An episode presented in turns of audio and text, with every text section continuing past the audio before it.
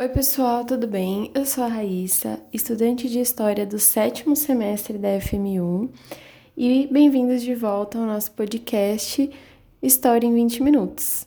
Esse é um projeto da faculdade de estágio e ele é destinado especialmente aos alunos de Fundamental 2. Mas, mesmo que você não seja, seja muito bem-vindo e eu espero que vocês gostem do conteúdo. Bom, Hoje nós vamos falar um pouquinho sobre a Reforma Protestante, entender o que ela foi, as características, onde ela surgiu e o porquê. Então, para começar, é, o que, que é, o que foi a Reforma Protestante? É, a Reforma, ela foi um movimento reformista, parece até redundante, mas foi um movimento reformista por quê? Ela tinha como finalidade, né, o objetivo da reforma era trazer mudanças gradativas é, para a Igreja Católica. Aconteceu no século XVI e esse movimento foi liderado por Martinho Lutero.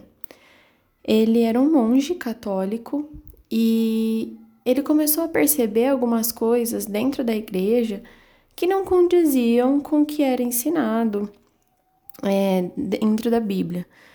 E esse, essa reforma protestante ela foi marcada no, pelo dia 31 de outubro de 1517, que foi quando Martinho Lutero, na porta da igreja do castelo de Wittenberg, ele fez a publicação das 95 teses dele, colocando ali pontos que ele discordava da igreja católica. Mas por que, que a reforma começou a acontecer? Por que, que ela aconteceu na realidade? A, a gente precisa entender que a igreja ela tinha um poder muito, muito grande, a igreja católica. Então, ela tinha influência em todas as áreas da sociedade, na política, na economia, na educação, é, o, no social também. O poder da igreja ele ia para todas as áreas, todas as hierarquias, mas a igreja ela era poderosíssima. Só que nesse período vinham acontecendo algumas coisas que os teólogos, né, os monges, eles começaram a perceber que, poxa, não era não era muito condizente com o que a Bíblia dizia. E aí a reforma ela foi impulsionada não só pelas coisas religiosas, mas ela também foi impulsionada porque a igreja, ela tinha, como eu falei, ela tinha esse poder social, político e econômico, mas, além de tudo, ela também tinha uma corrupção muito grande.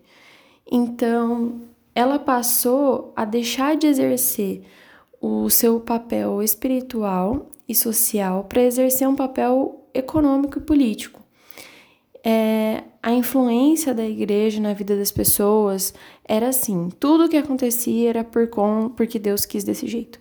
Não havia questionamento, não se podia questionar na realidade. O ensino ele era restrito ao clero e Lutero começou a perceber que isso estava errado, porque como os fiéis não teriam acesso à Bíblia, ao ensino, não poderiam ler as escrituras por eles mesmos somente com a intervenção da igreja. É, outro fator muito, muito importante é que nesse período a igreja vendia indulgências. Quando a gente fala de reforma protestante, a primeira coisa que vem à nossa cabeça é exatamente sobre isso, sobre as indulgências.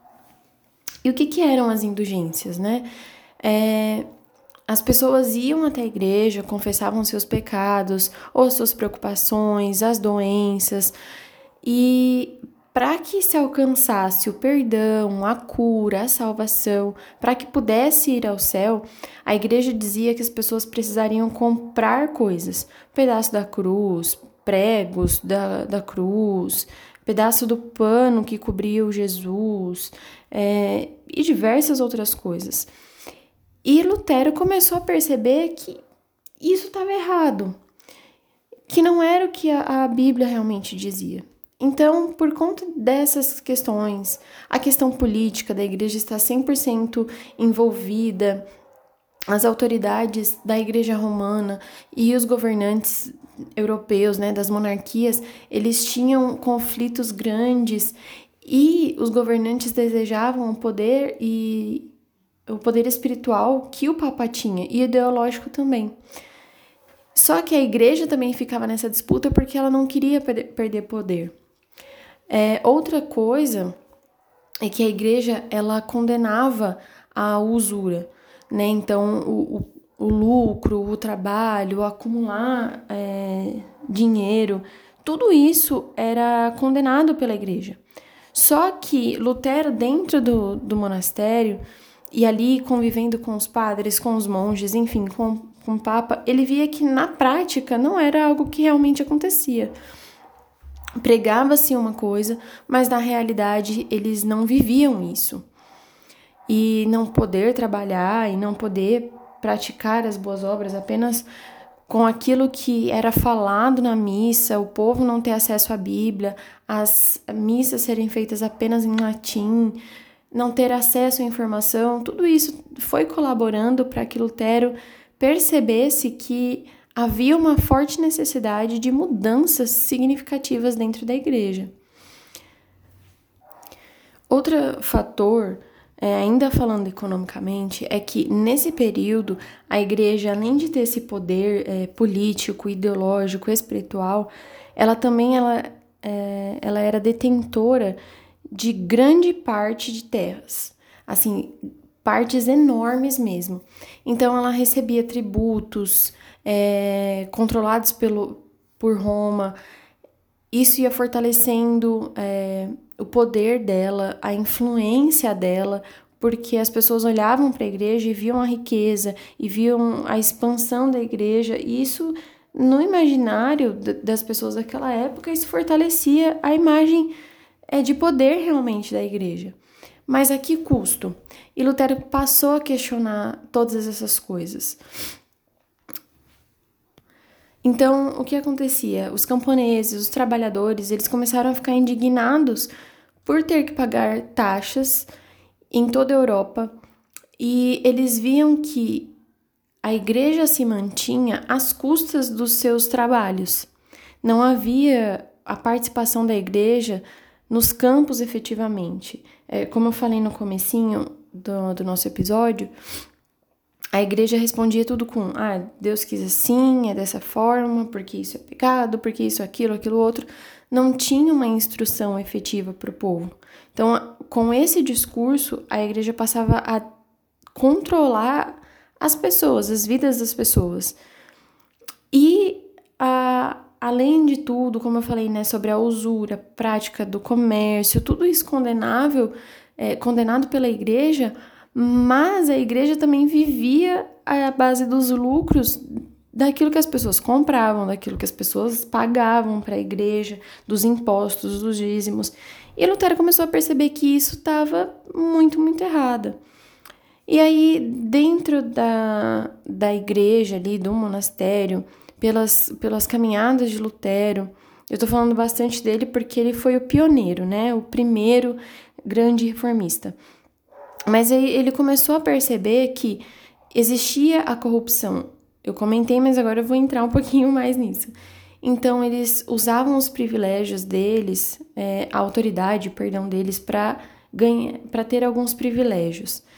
Então, eles compravam cargos dentro da igreja, é, sacerdotes que tinham esposas, sendo que a igreja é, determinava o celibato né, o celibato é quando eles não podiam se casar, não podia ter nenhum tipo de relação.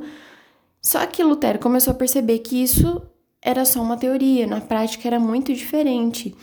Além disso, a corrupção é, moral, a corrupção política, né, a grande influência da igreja em questões políticas, que ela não precisaria ter uma grande influência assim a questão econômica, esse poder, esse monopólio, as grandes terras, né, as disputas de poder dentro da igreja, a venda sem escrúpulos de indulgências, né?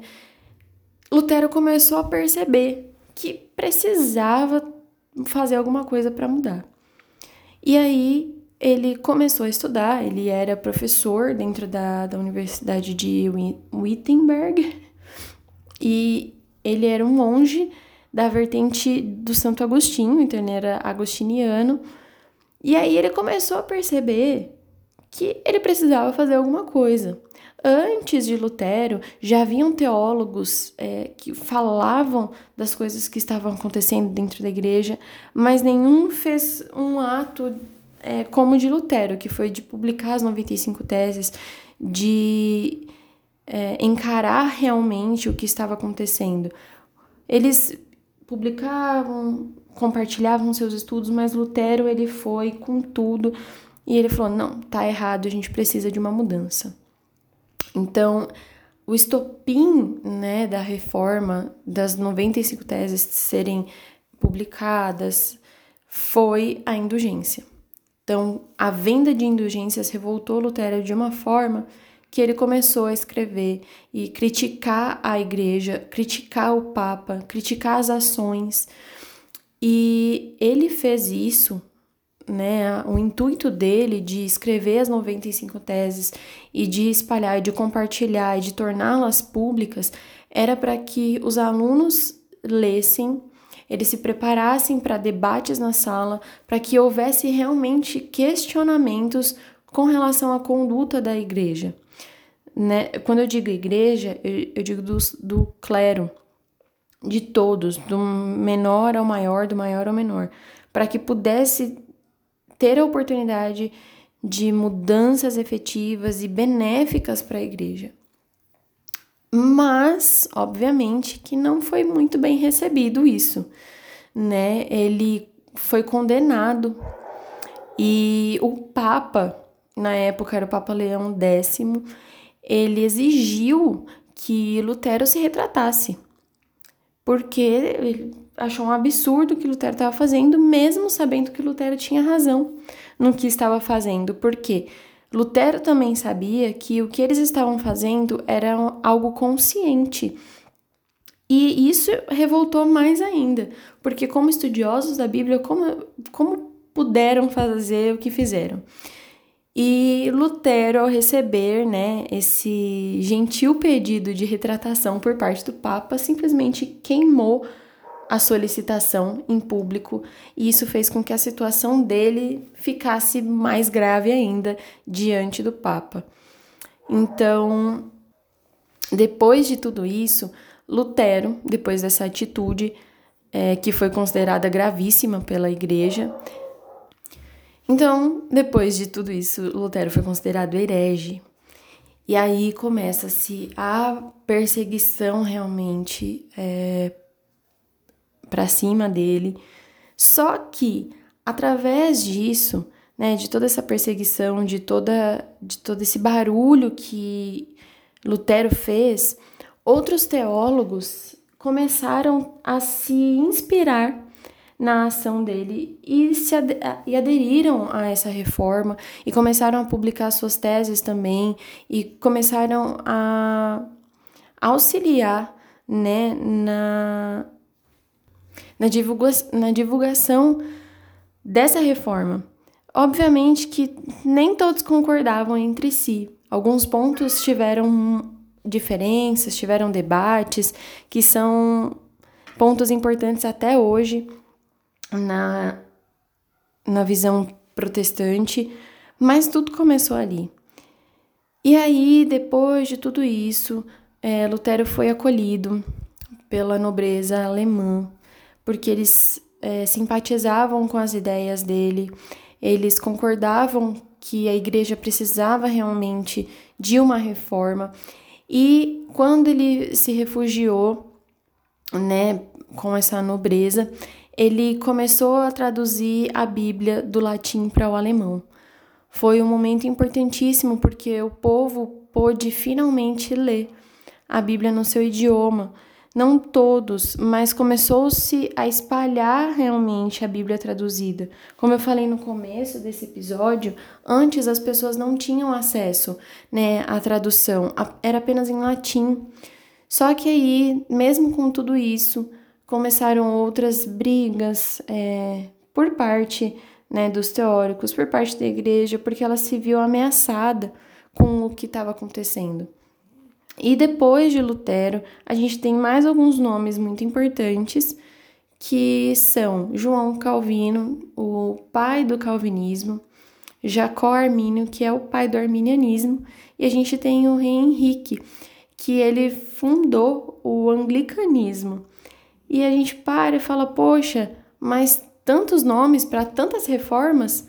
Sim, porque esses teólogos, tirando o rei, eles discordavam entre si em algumas, alguns pontos e cada um deles foi aprofundando mais as suas pesquisas, né?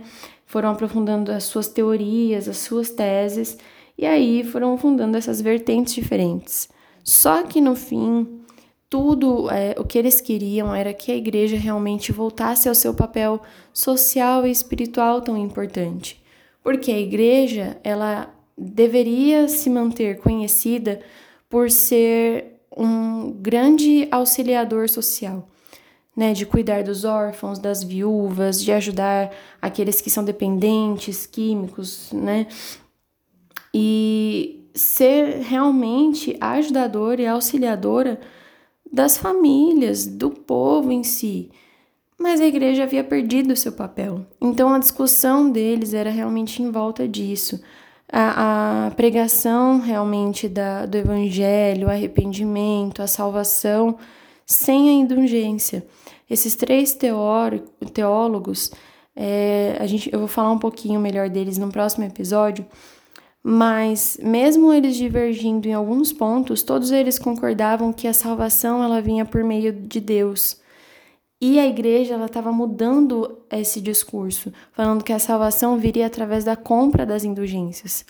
Então eles trouxeram, eles queriam resgatar, eles resgataram de certa forma a essência do cristianismo que havia se perdido, que não era econômico ou político. Obviamente que pessoas fazem parte da religião e essas questões serão inseridas, mas a essência de tudo era cuidar da, da emoção, das emoções das pessoas, dos sentimentos, emoções e sentimentos estão relacionados, né, claro, mas cuidar do espírito das pessoas, é, cuidar da salvação, da saúde espiritual das pessoas. E, de certa forma, ali com todo esse barulho, foi possível resgatar. Claro que com algumas disputas, alguns momentos de tensão bem tensos, mas eles conseguiram resgatar. Então, no próximo episódio, eu vou falar um pouco sobre os cinco pontos da, te da tese de Lutero, também cinco pontos de Calvino e cinco pontos também de Armínio. E eu espero vocês no próximo episódio, eu espero que vocês tenham gostado. Muito obrigada por me ouvirem até aqui e a gente se vê no próximo. Um beijo e tchau!